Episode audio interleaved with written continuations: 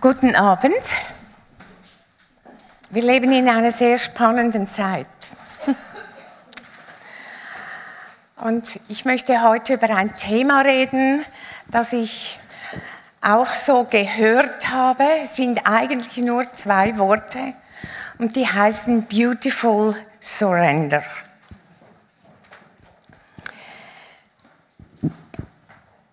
Es ist eine geraume Zeit, seit ich mit diesen Worten, mit diesen zwei Worten lebe. Und ich möchte einfach einige Ausschnitte euch sagen, wie Jesus mich da geführt hat und was er mir gezeigt hat. Es sind ja im Moment zwei Strömungen erkennbar im Leib Jesu und auf der Welt überhaupt. Also die eine Strömung ist Erntezeit. Der Mähdrescher Gottes geht in der Welt herum und das Vaterherz Gottes hält Ausschau nach Menschen, die Jesus noch nicht kennen. Die, es ist ein Hunger des Vaters, diese Menschen zu erfassen. Und er hat kein anderes Werkzeug als dich und mich. Wir sind der Mähdrescher Gottes. Wir sind die, die die Ernte einbringen. Das ist die eine Bewegung, die durch den weltweiten Leib Jesu geht und die auch hier in Europa stattfindet.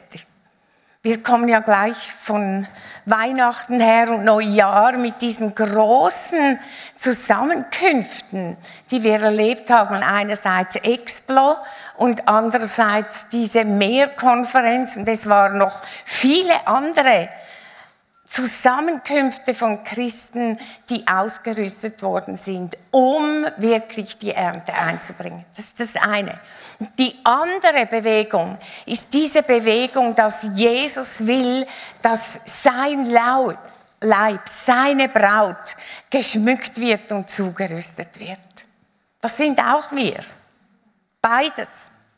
Beides ist auf dem Herzen Gottes. Also das in die Tiefe gehen, den Himmel auf die Erde holen, zu lernen, wie wir regieren können und auf der anderen Seite diese Breite ausgehen, in die Ernte gehen, sich brauchen lassen. Und da habe ich diese Worte Beautiful Surrender gehört und eigentlich ist das ja ein Widerspruch. Beautiful heißt ja wunderschön, kann auch sein genussreich, attraktiv, kostbar oder wertvoll. Beautiful. Das kennen wir von Beauty, schön, oder? Und Surrender hat auch viele Bedeutungen. Sich übergeben, aufgeben, kapitulieren, preisgeben oder sich überlassen, sich ergeben, sich unterordnen. Wir denken jetzt ja, wie geht das zusammen? Unterordnen hat ja immer so ein Geschmäcklein, oder? Und sich überlassen auch. Sich anvertrauen auch. Und jetzt soll das schön sein, kostbar, sogar attraktiv. Und ich glaube, das ist das Spannende bei Gott, dass er eben diese Widersprüchlichkeiten, die uns so im Herzen sind, mehr und mehr und mehr nimmt und sie umarmt und sagt, es ist kein Widerspruch, sondern es ist meine Schönheit, meine Schönheit, die ich dir zeigen will in dieser wunderschönen oder attraktiven, herrlichen Unterordnung. Jesus hat uns das ja vorgelebt. Er hat uns vorgelebt, was das heißt, diese Intimität mit dem Vater zu haben. Er hat gesagt, ich mache nichts, als was ich den Vater sehe tun. Stellt euch das mal vor. Und ich kann nichts tun, als was mich der Vater beauftragt. Wir hören das, wir kennen das, das ist so ein Spruch, oder? Aber wenn wir probieren, das im Alltag umzusetzen, unsere Entscheidungen zu treffen, indem wir nicht nur einfach sagen, hilf mir Herr, sondern wirklich den Herrn konsultieren, ihn fragen, dann ist das ein großer Unterschied. Und dann ist das auch nicht immer herrlich, sondern dann ist das etwas, wo ich mich anvertraue. Jesus hat das gemacht bis hin zu seinem Tod. Er hat letztlich seinen Willen dem Willen des Vaters untergeordnet. Wie manchmal reden wir davon, wenn wir den Willen des Chefs tun müssen, wie uns das aufregt, oder? Der hat wieder gesagt. Oder der Gemeindeleiter. Oder irgendwie der Vater oder die Mutter. Manchmal regt es uns doch auf, oder? Euch nicht? Es geschieht was mit uns. Und Jesus wirbt für etwas. Er wirbt nicht für diese Art von Unterordnung, die wir einfach nur Gehorsam nennen. So, ein hündischer Gehorsam sondern er wirbt für unser Herz. Das hat Jesus gemacht. Er hat sich dem Willen des Vaters untergeordnet mit einem Plan. Und das finde ich so entscheidend.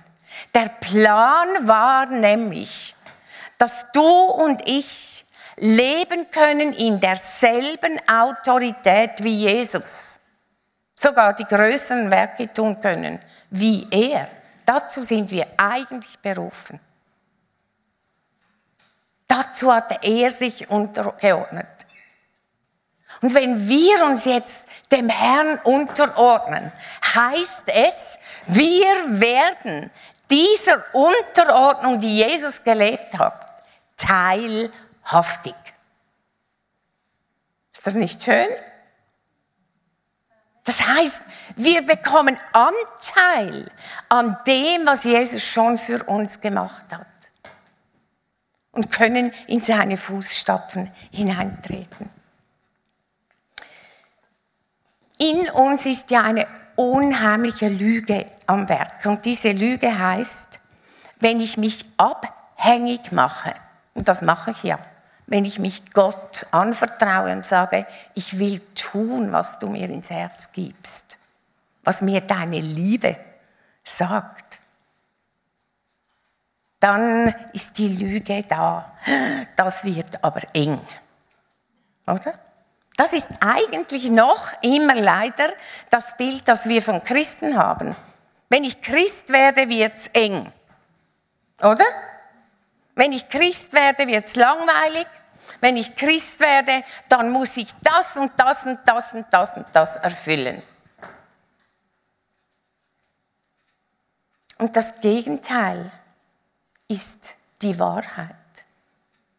Die Wahrheit ist, dass wenn ich abhängig werde von Gott, dass ich dann in einen Lebensraum hineinkomme, der viel größer und viel weiter ist, als ich mir das überhaupt vorstellen kann.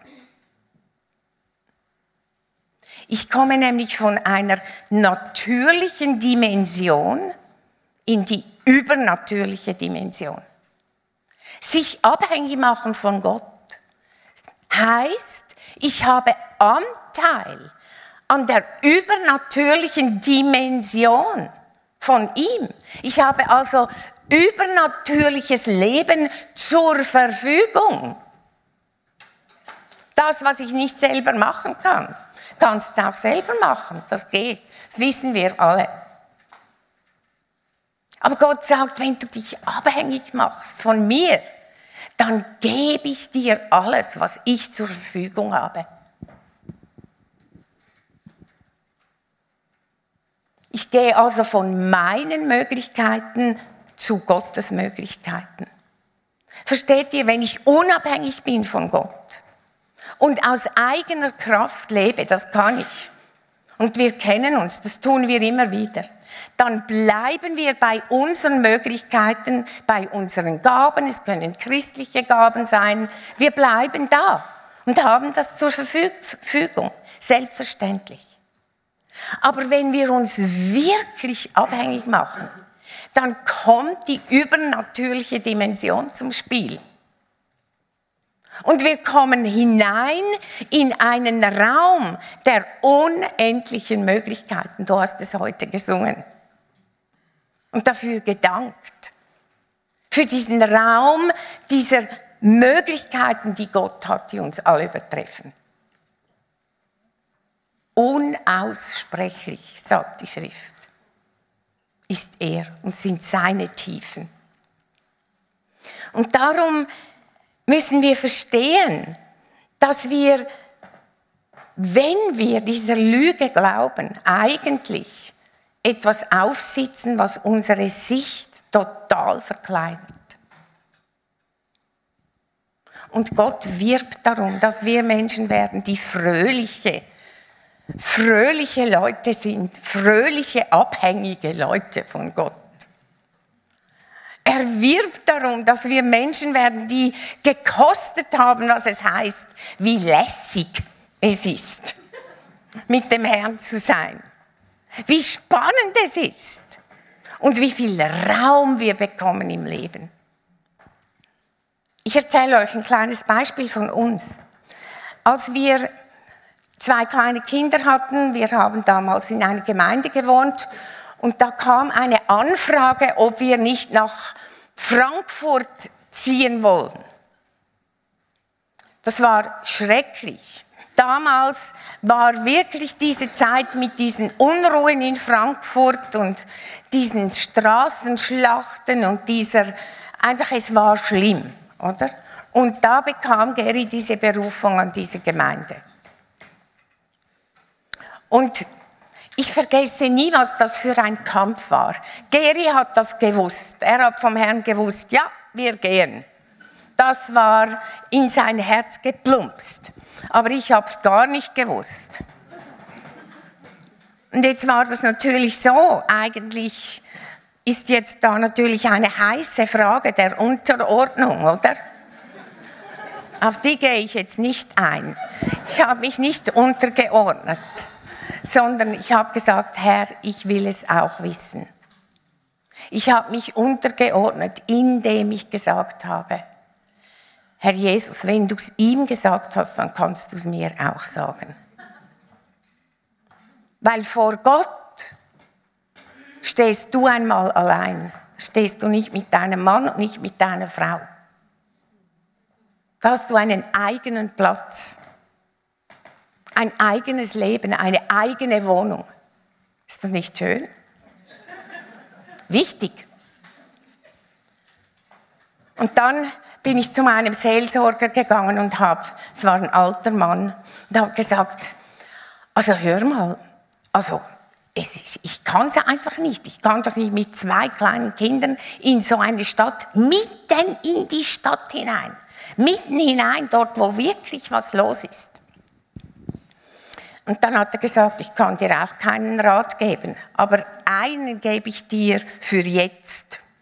Ich kann dir nicht sagen, was du machen musst, aber geh nach Hause, geh auf deine Knie, ordne dich unter die gewaltige Hand Gottes unter und stehe nicht auf, bis er zu dir geredet hat. Das dürfte man jetzt natürlich nicht machen in der Seelsorge, das wäre ja ganz unprofessionell. Aber wisst ihr was? Ich habe das gebraucht. Ich habe es gebraucht, dass mir dieser Mann in die Augen geschaut hat und gesagt hat, ich weiß es nicht und ich werde es dir auch nicht sagen. Aber Gott ist so groß, er wird es dir sagen. Ja, was habe ich gemacht? Ich bin nach Hause und habe gesagt, der hat das und das gesagt. Ich habe den ganzen Heimweg ge geweint weil ich gesagt habe, ja, so wäre es auch einfacher gewesen, er hätte mir das gerade geliefert, oder? und gesagt, was für eine Arme. Es geht wirklich nicht. Also, ich habe mich eingeschlossen und gesagt, ihr müsst jetzt einfach, ich muss jetzt das machen und ich will das machen. Und ich bin auf meine Knie gegangen und ich bin nicht aufgestanden. Ich weiß nicht, wie lange das gegangen ist. Ziemlich lange. Aber wisst ihr was? Da hatte ich meine erste offene Vision. Und Gott hat den Himmel aufgetan und hat mir dieses Schild vom Bahnhof Frankfurt am Main gezeigt. Ich habe das natürlich nicht gewusst, dass das das Bahnhofschild war. Das habe ich erst nachher gemerkt, als wir zum, zur Vorstellung mit dem Zug eingefahren sind in Frankfurt. Da war dieses selbe Schild. Und dann habe ich gewusst, das war die Konfirmation, die Bestätigung von dem, was ich gesehen habe. Ich bin Gott sehr, sehr, sehr, sehr, sehr dankbar. Und ich bin auch diesem alten Seelsorger sehr dankbar, dass er gewusst hat, das braucht sie jetzt. Noch ein zweites Beispiel, weil ich glaube, die Beispiele regen etwas in deinem Geist an, dass du weißt, was heißt denn das jetzt wirklich? Wisst ihr, Jakob musste auch kämpfen mit seinem Gott. Beautiful Surrender Herrliche Unterordnung heißt, dass du mit deinem Gott kämpfen darfst. Dass du dich einlässt mit deinem Gott. Er nimmt dich ernst und du nimmst ihn ernst. Aber nicht einfach als Hampelmann, sondern als dein Freund, dein Vater, der dich liebt.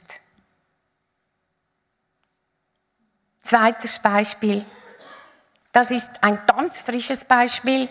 Ich habe sehr gerungen mit meiner stillen Zeit.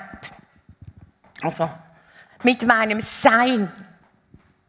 Und zwar gehören meine Vormittage meistens dem Herrn.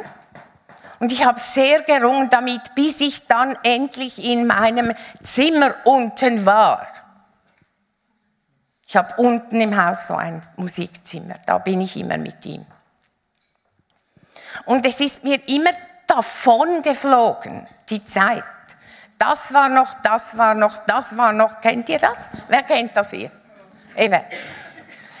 Also ich bin fast verzweifelt und es war nicht, weil ich nicht wollte. Es hat mich mit allen Fasern hinabgezogen in dieses Zimmer. Ich habe immer zu Gary gesagt, ich muss jetzt gehen. Habe ich noch das Morgengeschirr weggeräumt, dann noch schnell die Wäsche rein und dann noch schnell, oder? Oder nochmal umdrehen im Bett, kennt ihr das auch? So schön warm jetzt, oder? Also ich habe richtig gerungen. Und dann bin ich auf einen Spaziergang gegangen mit Jesus und habe gesagt, Jesus, es ist einfach fertig. Ich brauche es und ich will es und mir rennt die Zeit davon. Dann habe ich so wenig Zeit mit dir. Wisst ihr, wen, zwei Stunden kann wenig sein. Oder 15 Minuten kann wenig sein oder viel sein. Man, das ist individuell, das kannst du nicht mit jemandem vergleichen. Vielleicht ist für dich fünf Minuten genau genug, oder? Aber ich weiß, wann es genug ist. Und ich weiß, was das für eine, meistens ist es eine andere Zeitspanne und es wächst.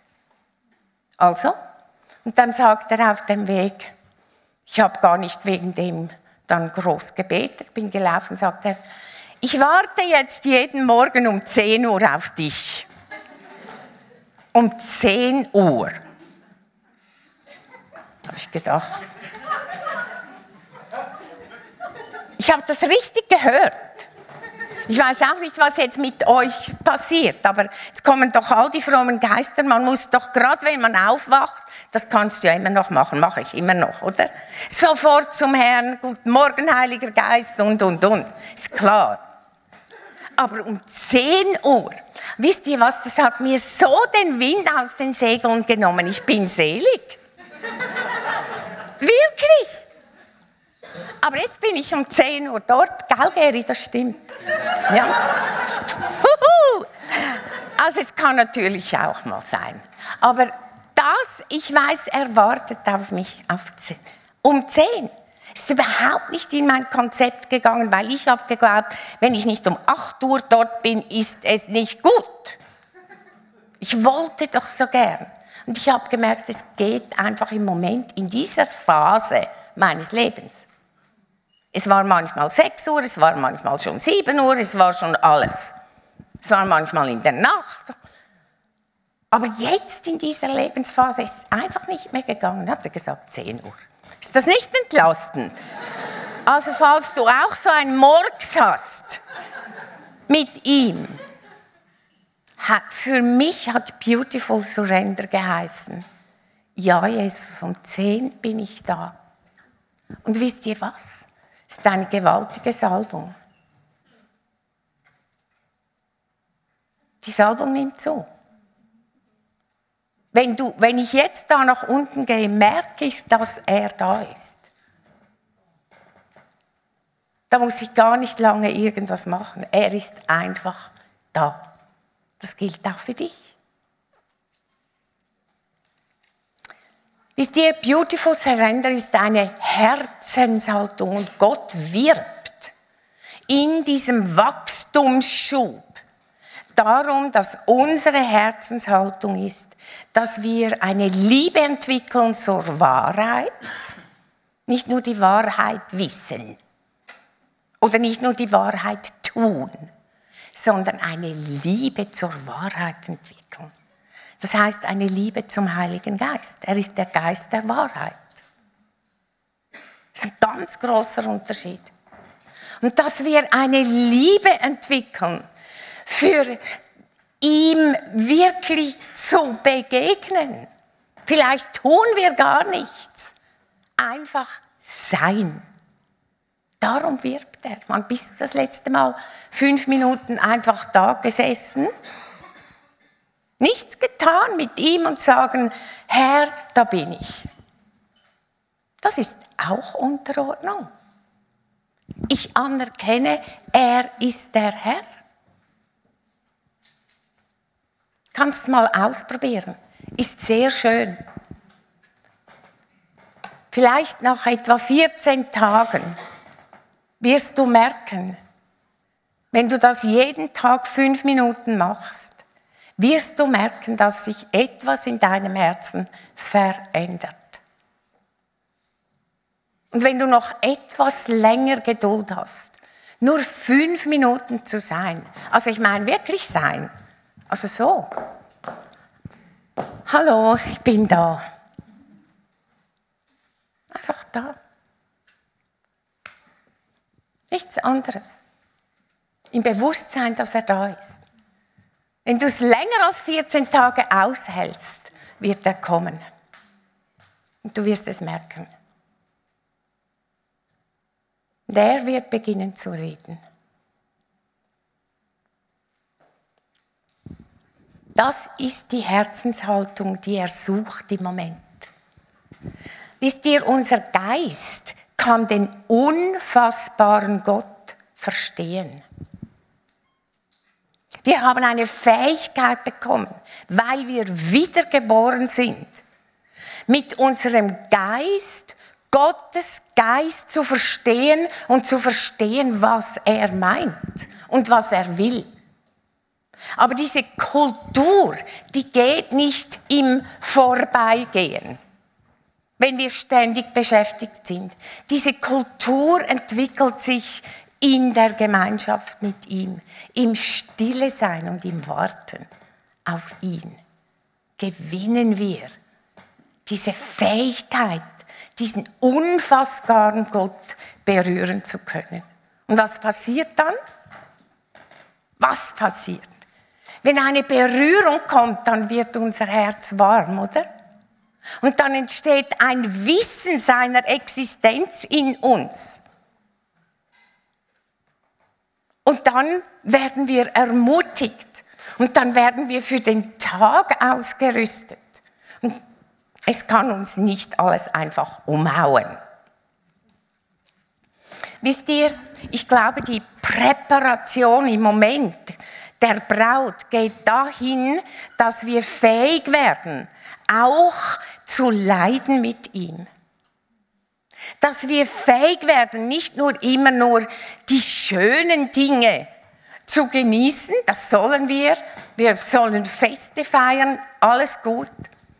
Aber er sucht jetzt wirklich Nachfolger, die auch, wenn, sie an dürren Plätzen sind, an wasserlosen Plätzen, wo es knapp wird, die dann die Gelegenheit wahrnehmen, wenn es hoffnungslos ist, an diesen Plätzen sich zu demütigen und zu sagen, ich liebe dich und ich brauche jetzt dein Wasser. Wisst ihr, diese Plätze, vielleicht bist du in einem Burnout oder am Anfang von einem, vielleicht bist du sehr, sehr müde. Vielleicht ist es, läuft es bei dir am Geschäft nicht gut. Vielleicht hast du Schwierigkeiten in der Schule. Vielleicht ist irgendwas in einer Beziehung. Wenn du da anstößt, wenn du dich da unter seine gewaltige Hand demütigst und sagst, da bin ich Herr, ich weiß nicht weiter. Ich gebe mich in deine Hand. Wisst ihr, was geschieht? Die Schrift sagt, ich werde dir von da aus die Weinberge zeigen, von der Wüste aus eben, wo es wenig Wasser hat. Das ist im Hosea, steht das. Die Stelle ist äh, Hosea 2,17. Oder im Sacharja 9,11, da wird diese ganze Hoffnungslosigkeit wird verwandelt in Hoffnung, weil wenn ich zu ihm gehe, dann bekommt Hoffnung in mein Leben. Und wenn Hoffnung kommt, dann sagt er, diese Hoffnung trägt dich in die doppelte Portion hinein deiner Salbung. Hast du das gehört? Das heißt, nimm mal ein Problem von dir. Nimm mal etwas, wo du wirklich anstößt. Nimm mal eine solche trockene Fläche, wo das Wasser wirklich nicht fließt. Und nimm es als eine Chance, dass da Hoffnung entsteht wegen ihm.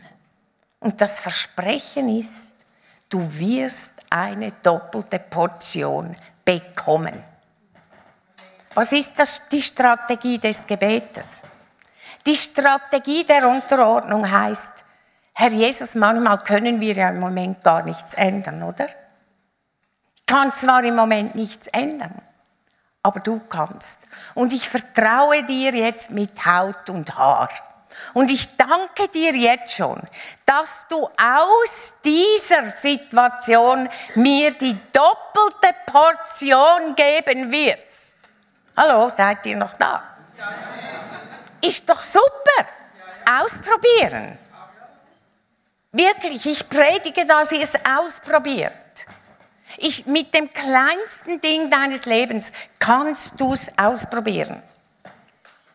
Heraus aus Verzweiflung in die doppelte Portion. Das heißt, ich gehe hinein in die göttliche Perspektive, wie er Dinge sieht. Es muss sich etwas ändern, wie durch welche Brille ich schaue. Und Da ist die Frage, es gibt noch viele von uns, die arbeiten für Gott.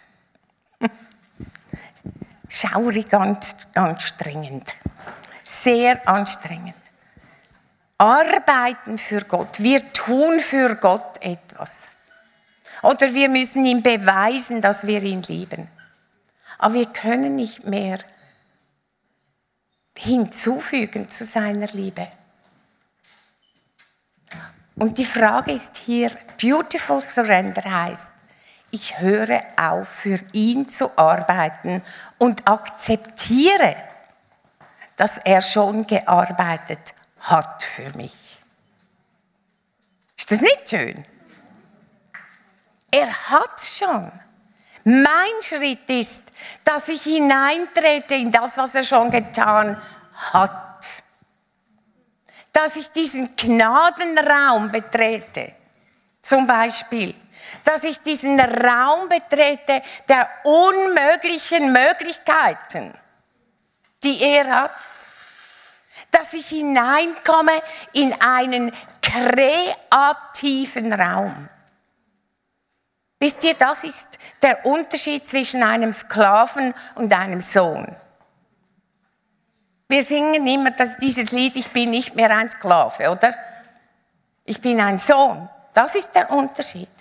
Ein Sohn muss wie verrückt arbeiten für den, äh, Entschuldigung, ein Sklave muss arbeiten und tun und beweisen und machen.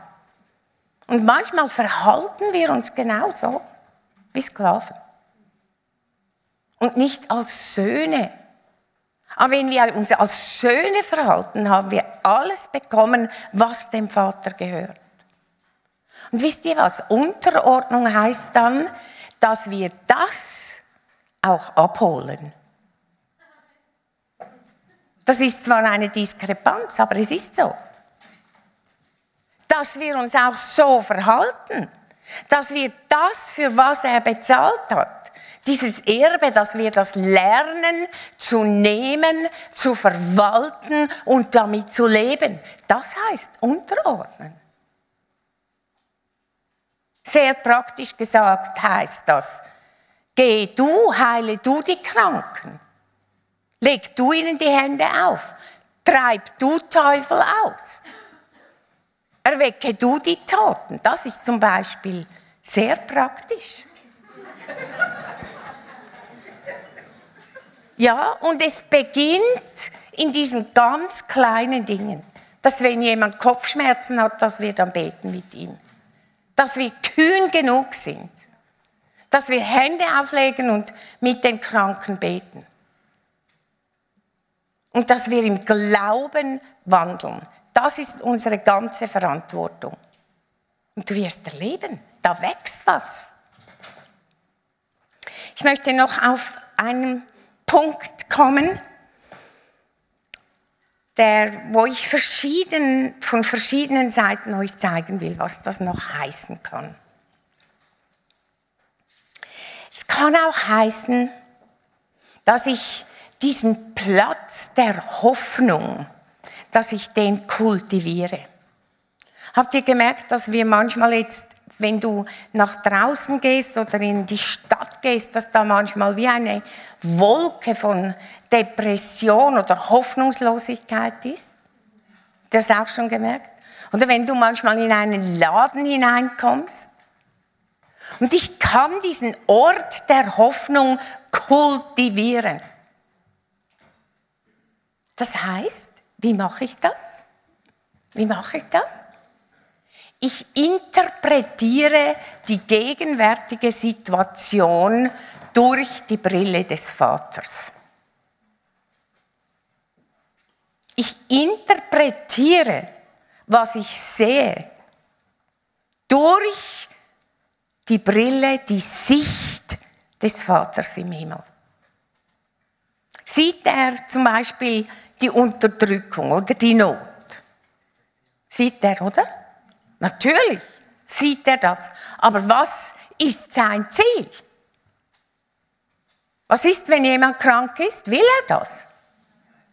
Also, was ist die Interpretation? Er will Heilung. Es ist sehr einfach. Was meint ihr, warum wir hier alle Flüchtlinge haben? Oder so viele? Was will er? Dass sie wieder gehen. Oder was will er? Was ist das Anliegen des Vaters? Dass sie Jesus kennenlernen dass sie dieses Schweizer Volk kennenlernen, das Freude hat, das dient, das Türen aufmacht. Ich rede hier von den richtigen Flüchtlingen.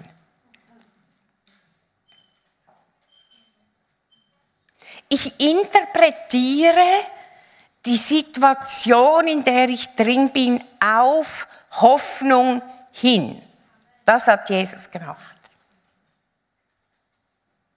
Ich sehe mit der Brille des Vaters. Von Jesus heißt es, dass er auf Hoffnung hingelebt hat. Darum konnte er ans Kreuz gehen, weil er gewusst hat, wenn ich das tue, wenn ich diese Unterordnung tue, dann werde ich der sein, der die Welt aus den Angeln hebt. Und du kannst auch einer sein, der deine Welt aus den Angeln hebt, indem du dich auf Hoffnung trainierst. Auf Hoffnung hin. Hoffnung lässt nicht zuschanden werden. Sagt der Römerbrief, Römer 5,5, denn die Liebe Gottes ist ausgegossen in unsere Herzen durch den Heiligen Geist, der uns gegeben ist. Genau.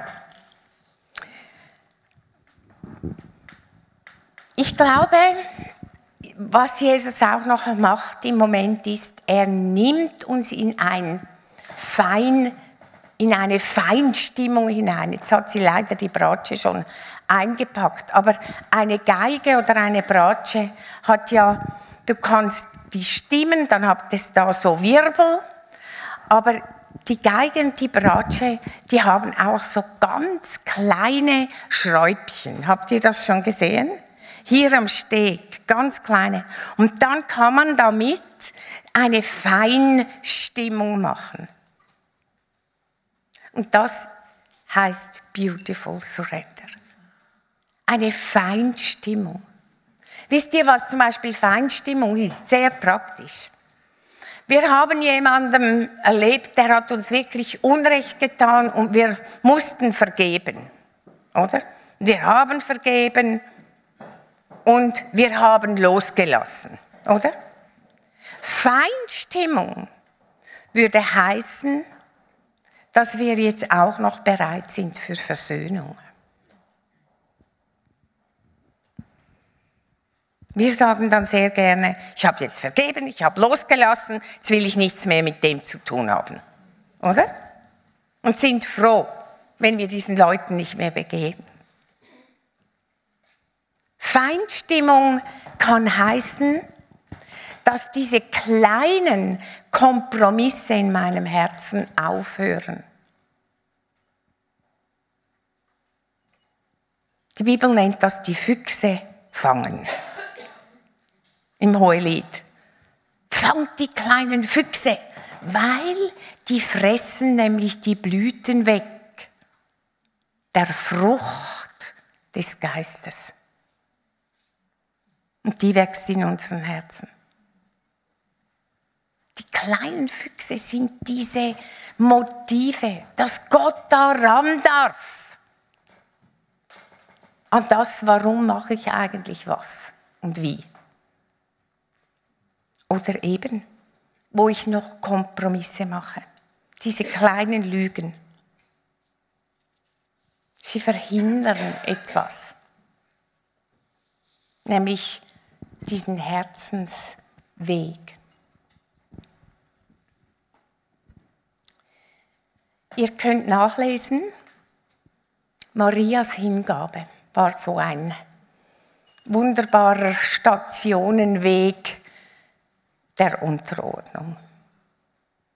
Sie hat immer wieder, immer wieder dieses Ja gehabt zu den Umständen, obwohl sie es nicht verstanden hat. Und ich möchte hier noch etwas sagen. Dieses Ja Gott gegenüber in Umständen, die wir nicht verstehen, das können wir aussprechen und manchmal hat unser Herz eine Zeit, bis es nachkommt braucht eine Zeit und wir dürfen unserem Herzen diese Zeit lassen.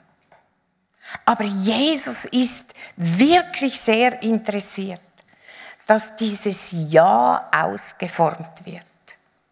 Es ist jetzt keine Zeit mehr, dass ich da überall dem nachgehe. Aber sie hat, diese Maria hat einfach immer wieder in ihrem Leben gezeigt, sie meint Gott und nicht sich selber. Und da sind wir beim letzten Punkt.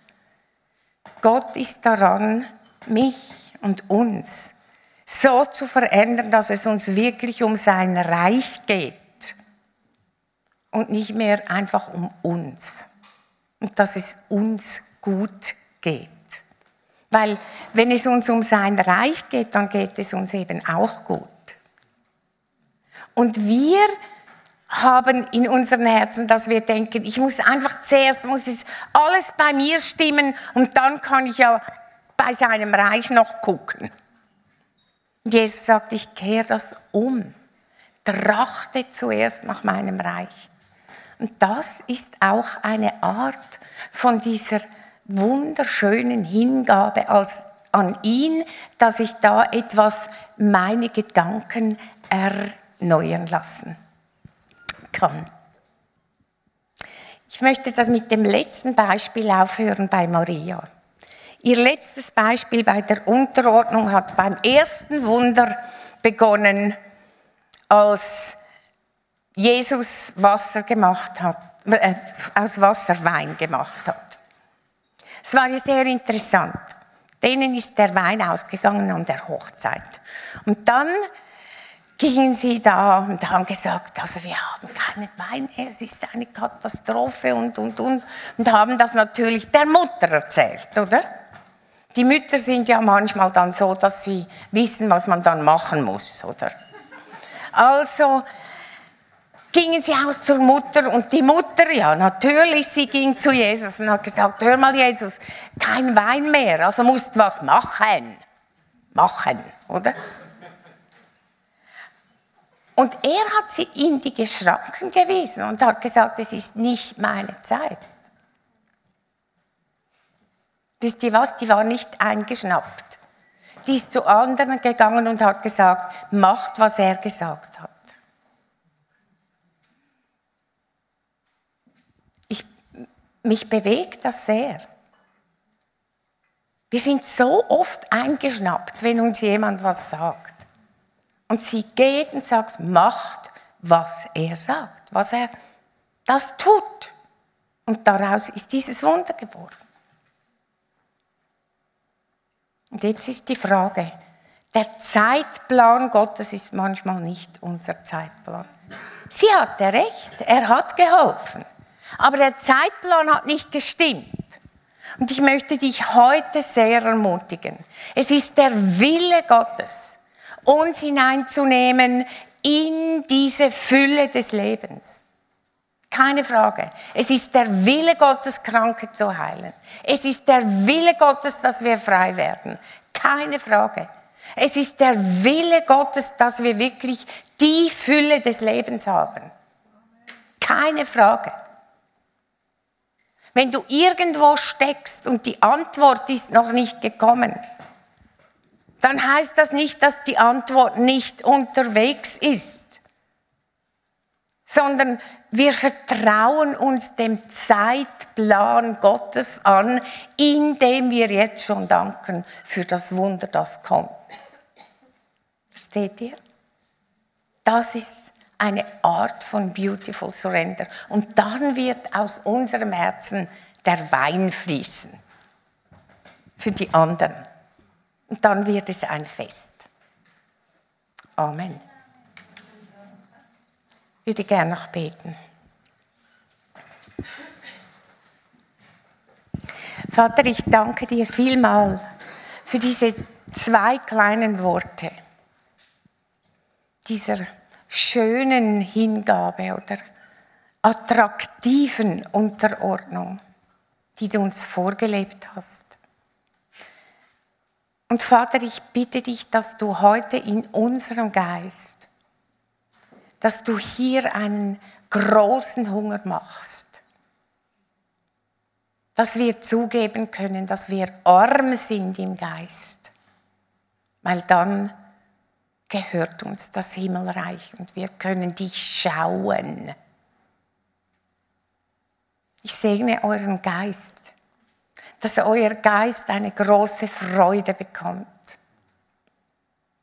Und da merkt, das ist ein Weg, den kann ich gehen. Dafür bin ich gemacht. zu dieser Anbetung, dass Gott Gott sein darf. Dass ich ich sein darf und in dieser Fülle Gottes leben darf. Ich segne euch damit. Und ich segne euch, dass alle kleinen Füchse, dass ihr sie erkennt und dass ihr sie herausschmeißt. Damit diese Gemeinschaft mit dem Vater und dem Sohn und dem Heiligen Geist zu einem Liebeslied wird in eurem Leben. Im Namen Jesu. Amen.